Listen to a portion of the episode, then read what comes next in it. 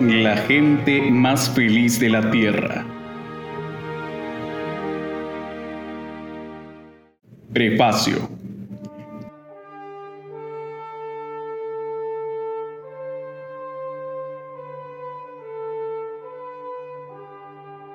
Era un día gris de diciembre de 1960, cuando llevamos nuestra furgoneta al penúltimo aparcamento frente al Hotel Presidente de la ciudad de Atlántico.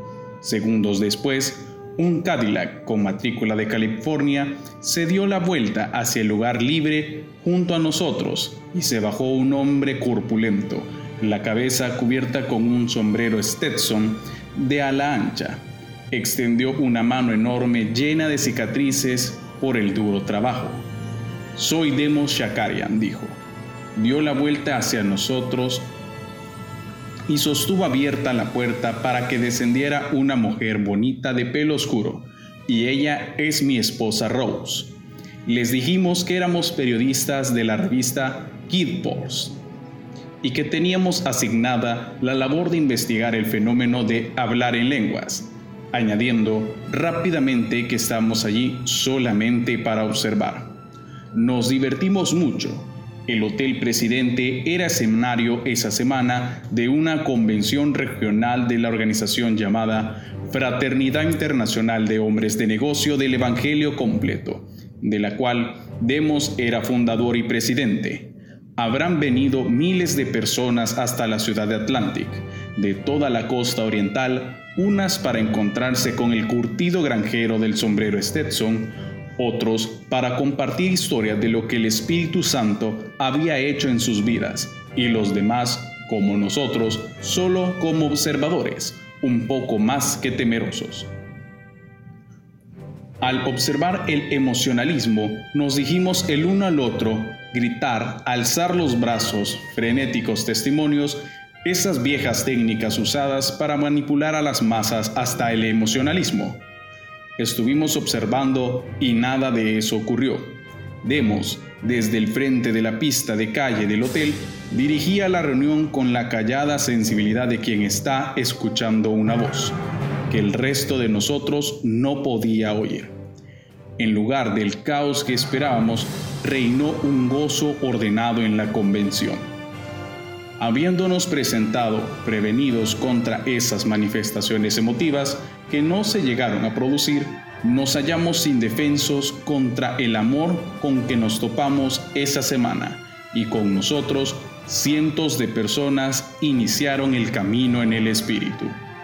Durante 15 años que han pasado desde aquel diciembre, hemos seguido el movimiento pentecostal en diferentes partes del mundo, porque nos hemos dado cuenta de que es donde se hallan las buenas noticias, el entusiasmo, los cambios de vida, la realidad viva de la iglesia de hoy.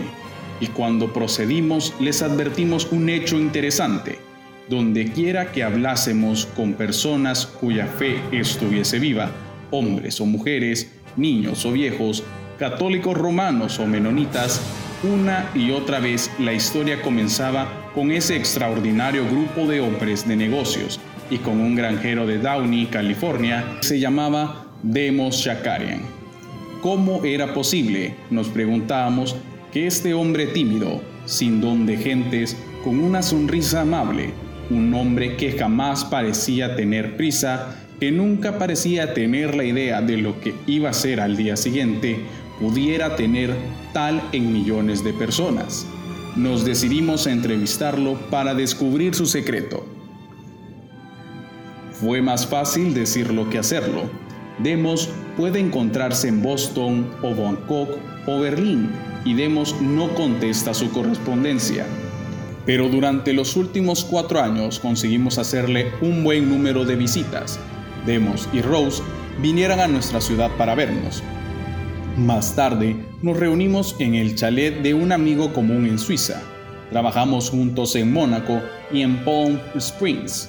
Charlamos en automóviles, aeropuertos y restaurantes armenios, pero la mejor de todas las ocasiones que pasamos con Demos y Rose fue en su casa en Downey, la misma casa que construyó en 1934, cuando su primer hijo, la casa del padre de Demos, está contigua a la suya, y permanece vacía desde que aquel falleció. Aunque esta casa es más grande y con más espacio, Demos y Rose prefieren vivir en ella, pues les evoca ciertas memorias. Y poco a poco comenzamos a captar el secreto de Demos. Parte del mismo lo trajo su familia desde Armenia. Esta vieja nación cristiana es la que más ha sufrido por su fe. Y desde lo más profundo del sufrimiento han emergido las percepciones. No se trata, sin embargo, de una misión mayor o distinta de la que pueda tener cualquier raza o nación.